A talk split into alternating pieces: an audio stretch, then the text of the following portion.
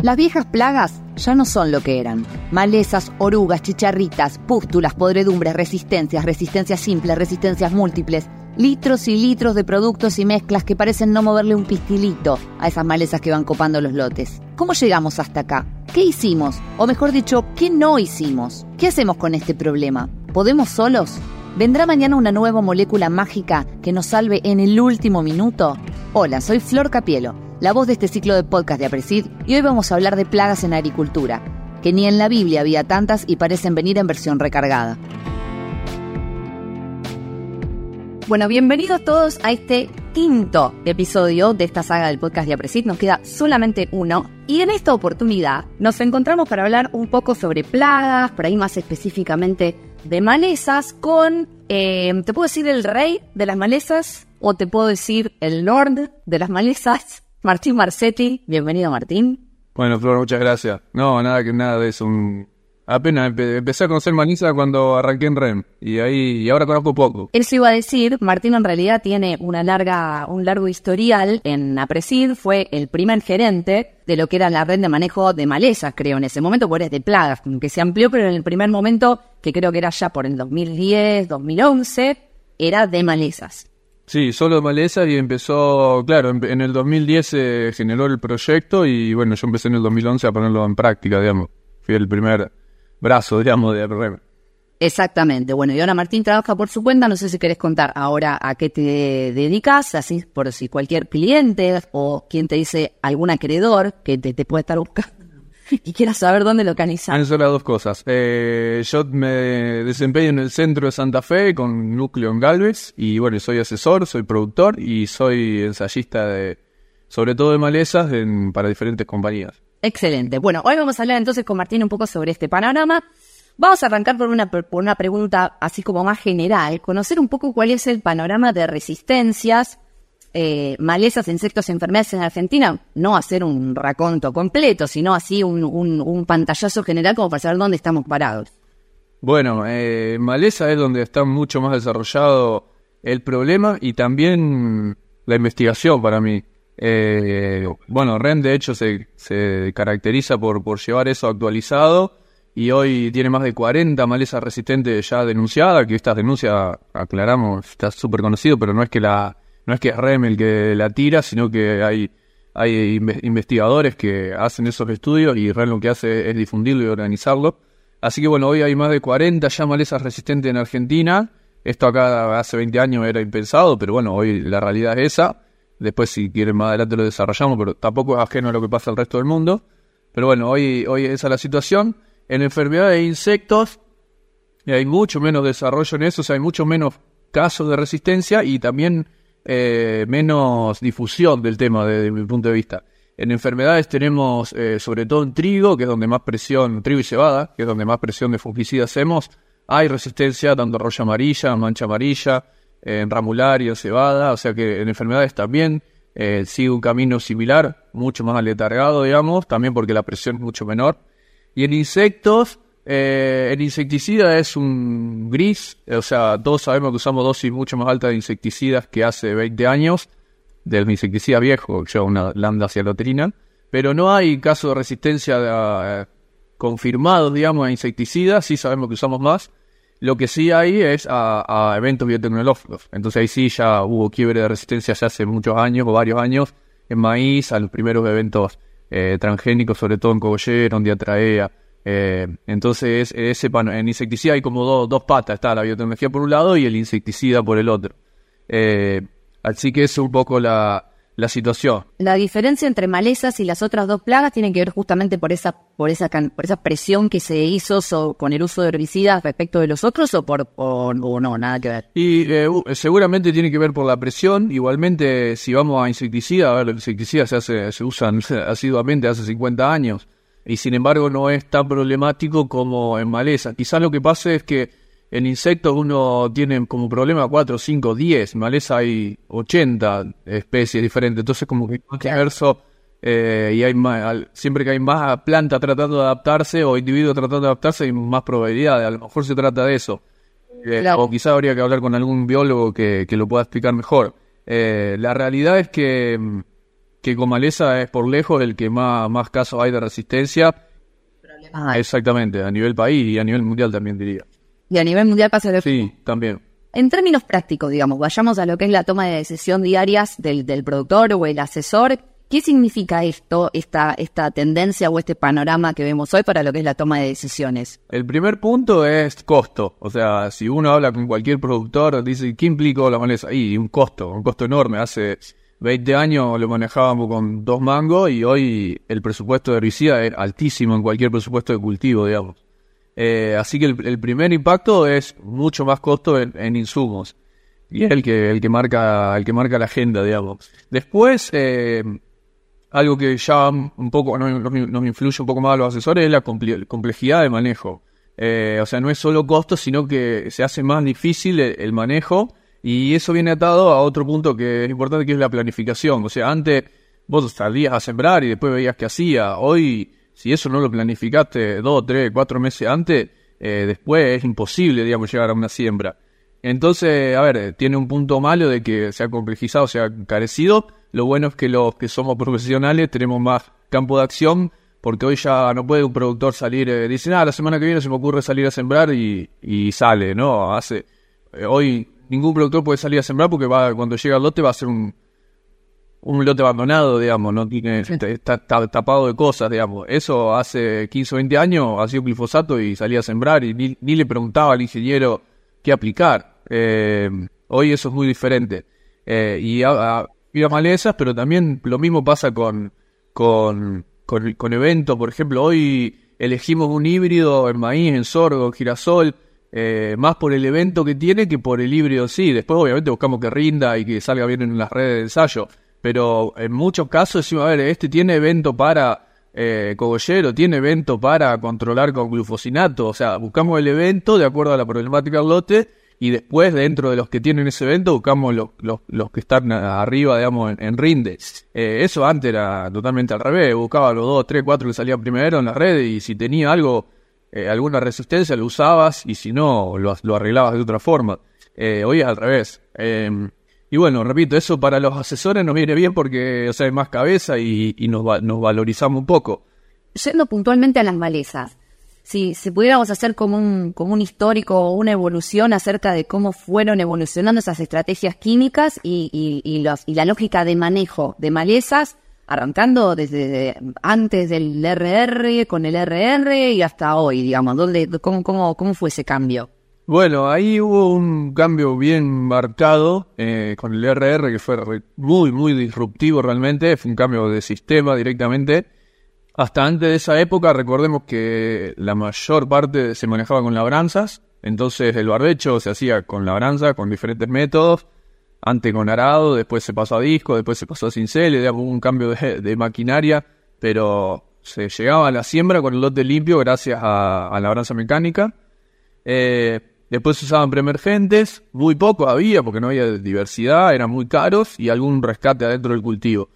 La RR, eso cambió rotundamente, se pasó a hacer los barbechos con, con glifosato y algún, algún agregado, algún otro herbicida secundario. Y después adentro del cultivo se volvía a hacer glifosato. Eso abarató, simplificó y, y la verdad que se manejó espectacular el tema de maleza, realmente. Eh, hizo crecer la frontera agrícola, eh, bajó mucho la influencia de muchas malezas que eran muy difíciles, como Alepo, Gramón, que, que eran muy difíciles en alguna zona, directamente había lotes que no se podía hacer agricultura por eso. Así que ahí se simplificó mucho y se bajó el impacto de, de herbicidas, porque eh, si uno ve el impacto, si bien está muy vapuleado el glifosato, pero cuando uno ve el impacto ambiental, es de los herbicidas de, menor impacto, eh, frente a otros que se usaban antes, incluso a algunos que se usan hoy. Entonces cuando uno ve el impacto bajó marcadamente, pero bueno, ¿qué nos pasó? Obviamente las malezas se adaptaron, como todos sabemos, y, y eso hizo que empezamos a, tener resistencia y a necesitar otra, otra vez viejos activos que se habían dejado de usar. Y hoy entonces revertimos esa tendencia y tenemos mucho más uso de distintos herbicidas eh, y también tenemos un mayor impacto porque hay herbicidas de, de, mayor impacto ambiental y también más aplicaciones que antes. Eh, eso en la generalidad de los sistemas. Eh, si vemos un, un, vuelo a pájaro, a vuelo de pájaro. Después, cuando empezamos a desglosar, vemos que hay posibilidades de bajar eso cuando hacemos cambios sistémicos, justamente, cuando incluimos cultivo de servicio, intensificamos, eh, incluimos otros cultivos, por ejemplo, a menor distancia, o sea, cosas que, que nos permitan bajar el uso de herbicida, ahí sí vemos que podemos revertir esa tendencia que tenemos actualmente o, a la que incurrimos en, los últimos años. Así que es como un gusano, digamos, la curva, si vemos, o sea, teníamos un, impacto bastante alto, lo bajamos con el RR, volvimos a subir y hoy estamos ahí arriba, eh, pudiendo subir, seguir subiéndolo o pudiendo bajarlo marcadamente según como armemos nuestro sistema. Y empiezan a surgir, claro, estrategias como para tratar de volver, pero hoy en términos de impacto estamos peor que impacto ambiental, digo. impacto ambiental estimado con algún índice que es el EIQ o cómo, cómo se mide, cuánto ambiental. Está, está bueno la aclaración de esa flor porque eh, sí, EIQ es un índice muy, muy utilizado eh, porque es bastante simple de, calcular, digamos. Eh, hay, un, hay en Argentina otro desarrollo que es el RIPES, eh, que es de la UBA, eh, donde tiene, es mejorado, tiene más, más factores y bueno, y está además eh, más adaptado a Argentina. Eh, igual la tendencia es a grandes rasgos con, su, con sus diferencias, pero la tendencia se ve igual usando cualquiera de los dos índices. Lo que sí hay que aclarar es que estos índices miden el impacto de los plaguicidas, pero no miden el impacto de la erosión del suelo que teníamos antes con un, cuando hacíamos labranza. Entonces, estamos comparando cosas injustamente porque entonces y te dice, bueno, entonces vuelvo a la pre-RR, mantengo el barbecho con, con labranza hasta el día de la siembra, uso un preemergente y bajé el impacto. Sí, o sea, el índice, si calculo RIPE, te va a dar menos, pero el, el, suelo que se voló, la materia orgánica que se quemó, o se, o se fue en una carga, no, no, no, el índice no lo mide porque están hechos para cosas diferentes. Entonces hay que hacer esa aclaración como para no comparar cosas injustamente. Bien, y en línea con eso, justamente que decís, analizando un poco la, actualidad y, viendo esto de que, a lo largo de los años, en cuanto a digamos, los, problemas de resistencia y, dificultades de control, es como que se vienen agravando. Y bueno, y la siembra directa, si bien tiene las ventajas, justamente esto que vos decís, no hay más suelo que se pierde, este, ni materia orgánica que se quema, pero bueno, evidentemente junto con este sistema crecieron los problemas de, resistencia y de control de maleza. ¿Qué le podemos decir a un productor que tiene un problema hoy inmanejable de malezas en el lote y que está barajando esta opción de decir, bueno, paso un disco y volvemos a empezar? Bien, eso, eh, y cada vez hay más lotes así. Y, y antes de, decirle que no lo haga, le diría primero por qué lo está haciendo, porque hay, hay respuestas muy, muy variadas y ahora te puedo tirar un par.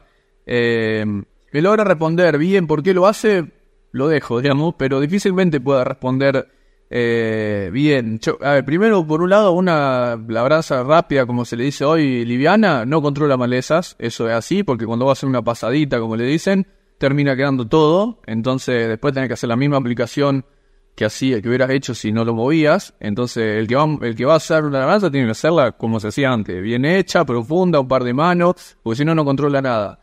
Eh, es simplemente para sacarse el, cargo, el que dice, no, pero una pasadita. Igualmente, eh, yo creo que hay algunas situaciones donde amerita eh, la intervención mecánica y, en qué caso. Yo lo, lo, veo que suba en malezas perennes, que químicamente son muy difíciles de controlar, porque las malezas perennes tienen una reserva bajo el suelo, rizomas, tolones, raíces, bueno, distintos métodos, donde químicamente uno eh, se la pasa aplicando y no logra controles satisfactorios. Ejemplo, traigo Alepo, Gonfrena, Borreria, Cloris perennes. Eh, bueno, según la zona era Groti, en, mi zona, según la zona hay distintas malezas. Y en esos casos, químicamente, realmente hoy no hay soluciones satisfactorias. Eh, entonces, si un productor me dice, voy a mover un, rodal de, de Cloris perenne, no, no, no tengo nada para decirle mejor hoy.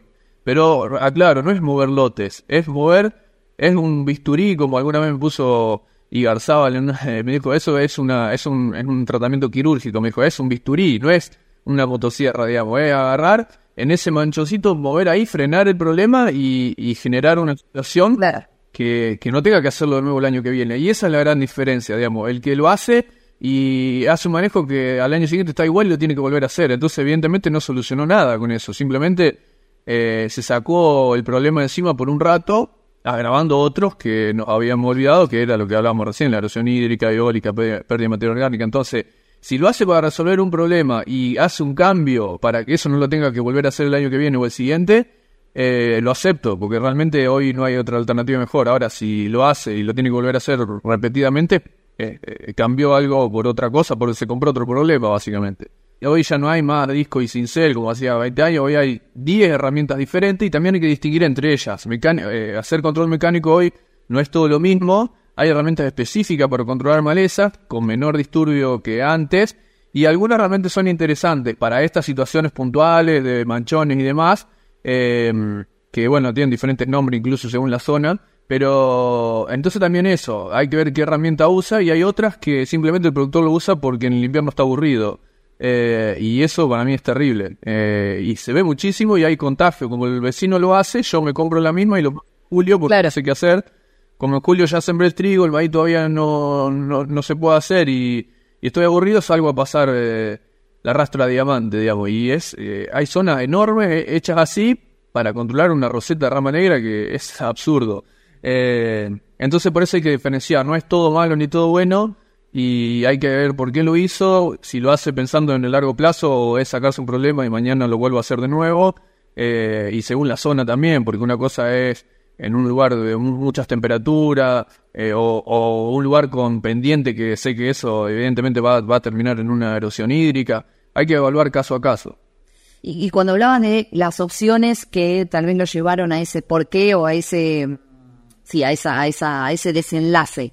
Hay, algunos otros ejemplos que, podamos tomar del por qué llegar ahí. Sí, bueno, claramente esa habría que arrancar pensando en eso, por qué llegué a esa situación hay hoy también una, un, algo que en Argentina lo tenemos muy, muy, muy fijo, que es el tema de los alquileres temporales. Y bueno, muchas veces pasa que un productor alquila un lote que venía manejado muy mal hace 10 años por un productor que, bueno, lo terminó dejando el loto, incluso dejó de ser productor. Y son situaciones que son realmente inmanejables químicamente porque se manejaron mal muchos años. Y bueno, en esas situaciones muchas veces amerita decir, bueno, hago borrón y cuenta nueva, pero eh, eh, pensando que tengo que hacer realmente un manejo diferente en los próximos años. Eh, y bueno, hay muchos casos donde se arranca con una labranza porque realmente vino de un despelote descomunal de muchos años. Mayormente un productor que deja un lote o que, o que deja ser productor es porque es como que se está agotando y entonces viene haciendo las cosas mal y, y, pasa eso. y después hay otros que simplemente lo hacen por desconocimiento o porque o porque son malos productores, digamos. Entonces llegan a una situación así.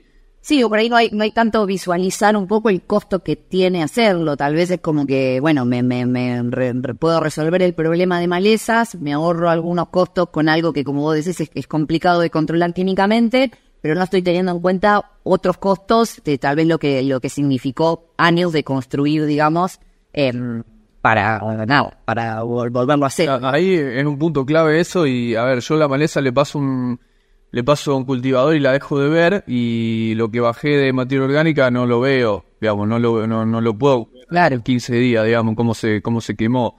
Eh, eso lo, lo, sabemos que hay millones de estudios, pero el productor eh, en, el, en, el, en, el, en el día a día no lo ve. Eh, si, si perdió, si se le quemó o se le voló. Este año hubo casos buenísimos que se volaron literalmente campo en zona que no se no pasa. Y pasaba a ser una anécdota, pero es en, ese polvo que está volando, se está volando materia orgánica que, que, te cuesta años y años haciendo las cosas bien mantener, ni siquiera subir. Eh, y, se te está volando, digamos. Pero bueno, aún así el productor lo ve medio, salvo algunos un poco más más concientizados, y lo ve casi como un, uh, mirá lo que pasa, como algo gracioso casi, antes que un problema eh, enorme de sustentabilidad. Eh, entonces, bueno, creo que ahí hay, hay que hacer mucho foco, sobre todo en, instituciones, ni hablar a presi, instituciones públicas, de la importancia de eso y qué significa que se te haga una carga o se te vuele un lote eh, o simplemente se pierda materia orgánica sin necesidad de erosión, pues se pierde por quemado, digamos, porque se mineraliza. y bueno, eso ponerlo en la balanza, como decía antes, porque sacarse una rama negra de 20 centímetros está bueno, pero perder materia orgánica está muy mal dentro. Perfecto. Bueno, queda, queda, o sea, entiendo por lo que estamos charlando también que lo, digamos, el, o, lo mencionaste o lo, lo al, más, más al pasar en, la primera pregunta, digamos, las estrategias basadas un 100% en, en, control químico o en estrategias químicas es medio como que ya van perdiendo este razón de ser o, más, bien efectividad, eh, por supuesto bien planificadas y demás y empiezan a aparecer otras estrategias que vienen a complementar o que vienen a ayudar a ese control químico. Si, si tuviéramos que, que ver, o si, o si no, pudieras eh, pensar de dónde van a venir o, de, o de, sí, cuáles son las tecnologías o las herramientas más disruptivas o más innovadoras que están apareciendo o que van a aparecer o que se van a seguir desarrollando para ayudarnos eh, a ese a ese control. Creo que algo disruptivo, por lo menos yo no soy muy visionario, eh, pero no creo que haya algo que diga, mira, eso está ahí, en, en, dos años viene y nos cambia el sistema, como pasó con el, la solución. No, creo que no, creo que no está, o por lo menos yo no lo conozco. Pero también está bueno pensar que no está, porque si nos descansamos en que va a estar, eh, digo, bueno, sigamos haciendo esto que es sobre el minuto 45 del segundo tiempo llega el cabezazo. Bueno, si esperamos eso, vamos a seguir haciendo lo mismo y, y, me parece que no va a llegar ese cabezazo. Entonces, pensemos que no va a estar esa cosa disruptiva, que de hecho creo que es poco probable. Y sí que hay muchas nuevas tecnologías, o nuevas o viejas, modernizadas tecnologías, que entre todas van a sumar un poquito. Entonces creo que no hay que descartar nada de lo que hay y sumarlas a todas, integrándolas en un sistema de manejo justamente. A ver, los cultivos de servicio es, una de ellas, muy importante, y en los últimos años se hizo mucho ruido sobre eso. Ah, quizá ahora está un poco aletargado porque vinimos de dos años muy secos que, que ahí empiezan a, a, generar dudas, pero bueno, eh, en, años normales o incluso en zonas, en zonas la adopción no es altísima en alguna zona donde, donde cerró bien en el sistema. Entonces creo que seguir eh, pregonando con esto y adaptándolo, y a lo mejor no para que esté dentro de fijo todos los años, pero sí para, para años con más agua o, con cultivo, cultivar diferente, habrá que, habrá que buscarle la vuelta. Eso creo que, creo que, tiene que estar dentro de los sistemas. Eh, después, y después hay, bueno, y después más de tecnología eh, de, insumos, hay moléculas nuevas, no, no son nuevos glifosatos, ni mucho menos, pero sí hay moléculas nuevas que van a reemplazar a viejas y van a agregar algo de diversidad y algunos y controles a malezas que hoy no que hoy no, no se pueden controlar fácilmente, así que eh, hay en, las paletas de la empresa alguna, algunas cosas. Vuelvo, no, no van a ser el nuevo glifosato, así que no esperen eso, pero sí, pero sí hay algunos nuevos modos de acción o viejos modos de acción con, con activos nuevos, con diferentes características. Después de la pata de la biotecnología, creo que va a seguir apareciendo cosas, no tanto para malezas, algunas cosas sí, pero por ahí para insectos. Eh, hay, hay cosas, eh, no, no de este año, pero hay en las paletas, digamos, nuevos eventos. Eh, y en cuanto a maquinaria, también ahí hay, hay cosas nuevas, eh, bueno, cosas viejas que, que, hoy se usan un poco más, como WIT, WITSeeker eh, y, tecnología argentina que hay respecto a eso, que ahí es un punto que me parece que, que habría que explotar más desde el punto de vista de, conseguir o más difusión o créditos o algo para que esa tecnología crezca mucho más de lo que hay hoy Serían zonas de aplicaciones el Todas esas, todas, todas esas y ahí hay, nueva, ahí hay nuevas versiones de eso, digamos, ya con cámaras que diferencian cultivo de maleza y en los próximos años maleza entre sí. Eh, hoy es muy cara para un productor medio adquirirla, pero eh, a ver, hace, hace un tiempito estuve en Uruguay y, allá compraban una máquina esa con, con créditos fiscales, porque el Estado decía, bueno, como esto ahorra herbicida y baja la contaminación, en vez de pagar ganancia, te llevabas una máquina. Y la verdad que está espectacular cuando vos escuchas esas cosas. Es decir, se puede, se puede promover y que esto se adapte más rápido. Es cuestión de, que haya apoyo. ¿Qué desafío tienen los productores para poder aplicarlas a campo en términos de conocimiento, de costos, esto que, que decís vos también, ¿no? De, facilidades. Bueno, ahí depende cada una. Creo que el conocimiento es una, es una limitante que, que ahí creo que somos los asesores los que hay que, los que tenemos que formarnos y animarnos y, promover esto. Eh, ¿Qué pasa? Uno, uno dice, bueno, hago soja, si me equivoco un poco, el productor no te va a decir, total, después de sí, pasa que acá llovió menos, eh, le agarró esta enfermedad que no se sabía, y, y uno zafa. Ahora, cuando uno mete una tecnología nueva y falla, es como que el problema es tuyo. Entonces, a veces el asesor no, quiere jugársela por algo que no conoce mucho y que tiene miedo de equivocarse, entonces dice, ah, sigo con lo mismo. Total, si me falla el primer gente, digo que no se incorporó bien, y vamos zafando, le pasa a todo el mundo. Eh, ahora yo le hice comprar un, una, una, máquina que vale 150 mil dólares y no le podemos encontrar la vuelta y al año siguiente evidentemente ese productor me va a echar la miércoles eh, y tiene razón. Entonces antes de jugársela por eso, no, no, no, seguimos, eh, seguimos igual. entonces creo que el conocimiento es una limitante, ahí el compartir conocimiento es clave porque si cada uno tiene que aprender solo lleva muchísimo tiempo y cuando uno puede compartir en la forma que sea, en grupo, en WhatsApp, o en reuniones informativas, en las mil formas que hay hoy. Eh, eso es fundamental para acelerar el, el, conocimiento. Y bueno, después todo lo que sea promoción eh, por parte de instituciones y del Estado en cosas que son eh, como que, influye para todo, que es ganar, ganar para todo. Ahí creo que está, tiene que estar, digamos. Eh, hablo de esto desde créditos fiscales hasta promover tecnologías que, que lo puedan hacer tranquilamente las instituciones. Bueno, pues una de ellas que Cultivo Servicio le metió ficha muchísima. Eh, así que creo que tiene que ir un poco las limitantes esas, solucionarla en forma más que individualmente, en, forma colectiva, digamos. Eh, y después saliendo de maquinaria como la WID y WIDSeeker y, y eso, también está la, el destructor de semillas, que es algo que también eh, en otros países se usa, en Argentina todavía no, recién se probó, sería otra tecnología interesante que aclaramos es, es que la cosechadora destruya la semilla maleza que, que entra a la cosechadora con un rotor que va en la cola. Eh, que bueno, hoy en Argentina comercialmente si uno lo quiere comprar no existe. está en experimental, en otros países está mucho más avanzado y me acuerdo que hace un par de años cuando habíamos consultado, no era Argentina no era tentadora para las empresas de esto, ojalá hoy cambie. Pero bueno, también eso hace de decir, a ver, ¿qué, qué, qué, qué, mostramos de nuestro país? Digamos, si un, un, país que después lo vamos a joder, no le vamos a, no vamos a girar los dólares a la persona que trae eso de afuera, más vale que nos van a querer y no frenan el desarrollo. Eh, entonces, bueno, ahí, ahí va un poco esto de que cada tecnología tiene su limitante, alguna del conocimiento del asesor y otra de, desde la macroeconomía, digamos, depende cuál.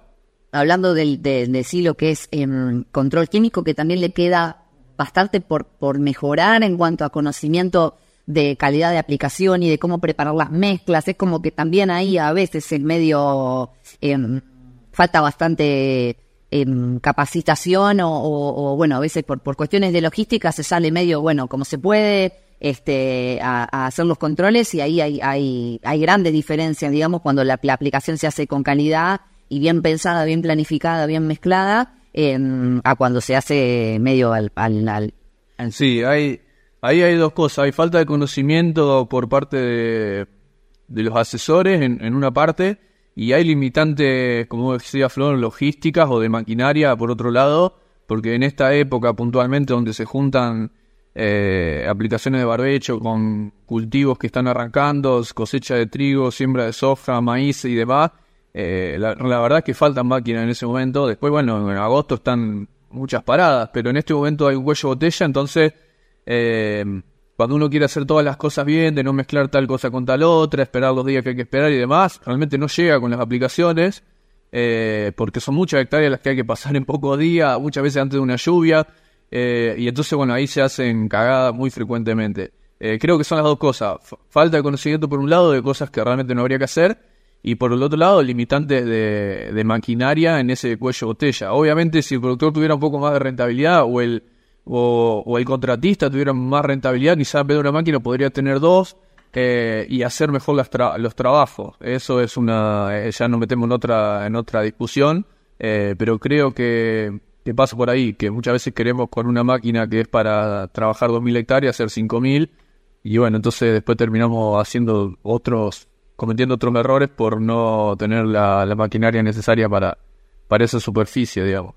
Eh, antes eso era posible porque mezclaba glifosato con un graminicida y funcionaba, pero hoy a ese graminicida le tuviste que agregar un quemanto residual, un corrector de pH y entonces hiciste un engrudo que que no lo va a solucionar. Entonces, eh, eso, se, eso se ha complejizado y bueno, la, verdad que también es que hoy no hay una rentabilidad, por lo menos hasta hoy, que, que vos digas, nada, duplico el parque maquinaria porque lo puedo hacer y quiero hacer mejor las cosas. Y la verdad que no lo puede hacer. El otro día, en una jornada justamente de, la REM en, bandera, eh, se hablaba de que hoy los productores están mezclando en, la misma aplicación siete productos, nueve productos, que es una locura, porque ¿cómo haces para que funcionen todos eh, bueno, se hablaba de dividir aplicaciones, pero bueno, es, digamos, la, la cosa se complejiza.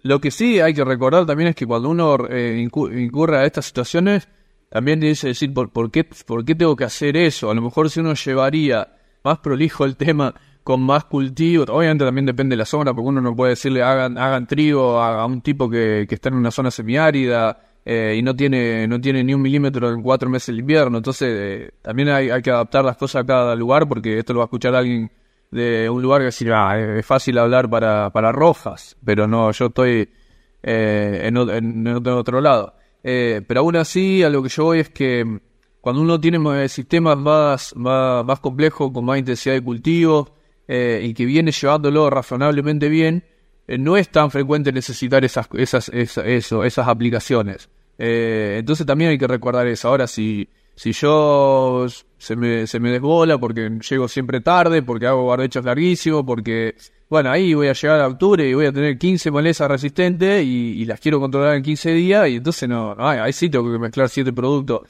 Y, y después, a veces el productor se imagina como que tienen que lograr un cultivo de servicio de, no sé, 12, 15 toneladas para lograr, viste vos como que te imaginas una enorme cantidad de biomasa para poder lograr un control eficiente de malezas y tal vez un cultivo de servicio este, con, la mitad de eso, eh, ya a lo mejor podés tener buenos resultados, digamos.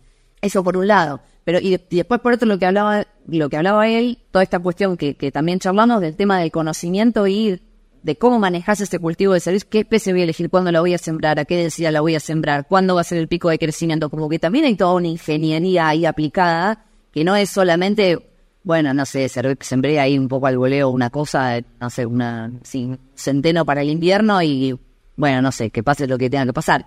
Eh, es como que también le, en eso, no, por supuesto, no es una cosa que dependa del productor, sino que también hay mucho conocimiento nuevo que está haciendo falta y que recién ahora se está empezando a generar en redes temáticas y demás, pero bueno, eso, analizar las especies que te convienen, los picos de crecimiento, cuánta agua consume, eh, cuándo te conviene secarlo para que no te consuma el agua para el cultivo que sigue, es como todo, bueno. A veces el asesor que tiene miedo, como es un conocimiento nuevo que no lo tiene, tiene miedo de fallar y entonces dice, ah, mejor no lo hago, porque a, nosotros nosotros hacemos trigo y después las hojas segundas se hace pedazo y da 10 quintales y el productor no te dice, uh, que el trigo nos chupó todo el agua para la soja Ahora, si hacemos un centeno con vicia y la soja después da 20 quintales, dice, eh, pero al final le arruinamos la soja.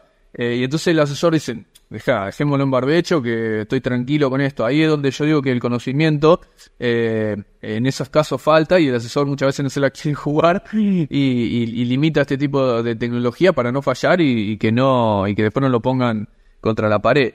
Eh, pero seguramente así, y, eso hay que ir adaptándolo y vuelvo a lo que cuanto más compartimos esto, más, más rápido es crecer. Y por otro lado, ah, también hay que ajustar las, las expectativas de cada tecnología, porque ni el cultivo de servicio va a controlar un 100%, ni el destructor de semilla, eh, ni, el, eh, ni el mejor activo nuevo que sale va a controlar el 100%, ni el Weedit eh, o Weedseeker o como se llame va no va a dejar una maleza. Entonces yo por eso creo que todos suman un poquito para llegar a un 90%, digamos. Ni la labranza, o sea, hoy el control mecánico, el mejor que haga, va voy a tener nuevas camadas, incluso voy a tener algunos, algunos escape. Pero si voy sumando diferentes herramientas, voy a llegar a un control satisfactorio y además estoy diversificando, que eso es lo importante, porque yo puedo tener un control excelente, pero si hago siempre lo mismo, eh, ese control excelente en 4, 5, 10 años va, va, a ser malo, porque nos pasó con glifosato. Entonces, eh, creo que la sustentabilidad está en diversificar todos los métodos de, control o de manejo posible y hacer que esto dure. Y cambiarlo año a año también, porque esto son ajustes permanentes, los sistemas no son estáticos. Cosas que hoy andan más o menos bien, dentro de tres años nos damos cuenta que tiene su punto débil lo ajustamos un poquito y seguimos. Y, así es, digamos, eh, así por suerte la agronomía. Y ahí en tu zona, eh, al menos para hablar de la, experiencia tuya y los lugares en donde vos trabajas, ¿no? Para no hacerlo como genérico o general, ¿están testeando algunas de estas, eh, de estas, de estas herramientas de las que estamos hablando? Hablo de, de, todo el de todo el espectro y qué, ¿Y qué resultados están viendo? ¿Qué están probando? Bueno, todas, todas están probando de, alguna manera y es lo que digo de que hay que ajustar las expectativas porque eh, si no el vecino termina definiendo tu estrategia porque dice, uh, usó esto y le fue más o menos. ¿Y pero por qué más o menos? Y, no se pregunta ni cómo arrancó, ni cómo lo hizo, ni cuánto le dio, o sea, ni cuánto fue, cuánto es más o menos, 50% o 80. 80, eh, bueno, es razonable. Eh, apilado con otra cosa que después hagamos, llegamos a algo razonable. Eh, un poco eso pasa hoy con, el productor, incluso con el asesor, que tiene expectativas muy altas de las cosas nuevas y, te hacen, nada, como le fue más o menos yo ni lo pruebo, o, y lo pagué y al final no, no, no, no anduvo del, todo bien. Eh, y creo que no va a haber nada que ande excelente, como repito, creo que eso es, clave. Nos pasa con los herbicidas que que mezclamos cosas y, los controles no son 100. Eh, hay escape o hay rebrote o hay... Y bueno, eh, hay, que, hay que ajustarse a eso. Hoy ya por suerte cualquier productor y, asesor en general se, se hizo el ojo a que va a tener alguna cosa en el lote, cosa que hace 10 años diciendo, uh, mirá que, mirá que mugriento este tiene una pata ahí Alepo hoy. Tener alguna pata Alepo, algún escape colorado es recontra frecuente y lo aceptamos porque si querés controlar eso, los costos se te van a a la miércoles, incluso otro problema del que no hablamos que es la fitotoxicidad sobre el cultivo por herbicidas. Eh, empezar a tener tanta acumulación de herbicidas por preemergente, por postemergente, hace que eh, al final el daño es mayor porque los cultivos arrancan lento, eh, le pegamos demasiado, entonces es preferible dejar alguna maleza que, sobreviva y no un cultivo amarillento por dos meses porque no puede, no puede detoxificar lo que le pusimos al suelo. Entonces eso, eso creo que hay, hay que evaluarlo y se, está viendo, digamos, que ese fanatismo tampoco, tampoco es bueno y que termina siendo perjudicial. Martín, para cerrar, así como con una conclusión, una pregunta que hacemos a, todos los invitados de, la saga, de hacer un poco de ejercicio prospectivo y proyectarnos un par de años o cinco, diez años para adelante, quince años para adelante. Todo esto, por supuesto, sin ningún fundamento ni nada, es pura este, intuición, digamos. Pensar en dos escenarios, decir, bueno, a ver, uno, eh, business as usual, como, como se suele decir, si seguimos todo como está, si el manejo sigue planteándose como está, ¿cómo te imaginas o qué problemas eh, o desafíos vamos a estar enfrentando en los próximos años? Y otro, si todos eh, le pusiéramos mucha cabeza y, de vuelta, sin culpar a, una de las partes, ¿no? Se generara también lo que se tiene que generar desde las instituciones de conocimiento, de de investigación, asociaciones de productores en el mismo estado y demás, todo lo que hace falta para poder abordar el, eh, esta problemática como, como se bueno, ¿qué, ¿qué, escenario tendríamos en ese, en ese caso? Para aclarar, yo me imagino parado en el año 90, eh, haciéndome esta pregunta, teníamos pocos años, pero si, imaginemos si en el año 90 vos me preguntabas eso, difícilmente hubiera acertado eh, lo que pasó en el 2000 porque en el 90 arrancaba la siembra directa, en el 2000 tenía el 90% de adopción y los cultivos explotaron y demás. Si me preguntaban en el 2010 cómo me imaginaba el 2020, jamás hubiera pensado que iba a haber tanto tema de... En el 2010 arrancaba REM y alguno, un par lo vio, pero incluso le costó dentro de Apresi de instalar el tema. Eh, y en el 2020, hoy, eh, bueno, hace dos o tres años, eh, cómo explotó la problemática. Entonces, ¿qué quiero decir? Que es difícil pegarle con lo que va a pasar dentro de 10 años. Quizás Elon Musk lo pueda hacer o alguno de ellos, pero, pero no los simples mortales como nosotros. No obstante ello, creo que eh, claro, hay, hay diferencia entre lo que uno quisiera y lo que va a pasar. para mí depende mucho de los incentivos macro que aparezcan, digamos. macro me refiero tanto de la, de la economía, digamos, sobre, sobre la libertad que va a tener el productor para, para, para invertir, eh, o la limitante que va a tener. Ahí eh, eh, hay, hay, hay, estudios que dicen que la, agricultura argentina es, es de, subsistencia casi, o sea, no de subsistencia porque el productor no tiene subsistencia, sino porque lo hace con el mínimo costo siempre, porque la renta es muy chica. entonces, bueno, ese es un sistema donde hay el, objetivo es producir barato. Y, y, si cambian algunas cosas, a lo mejor el sistema cambia hacia producir más y mejor. entonces va a depender un poco en qué, en qué situación estemos.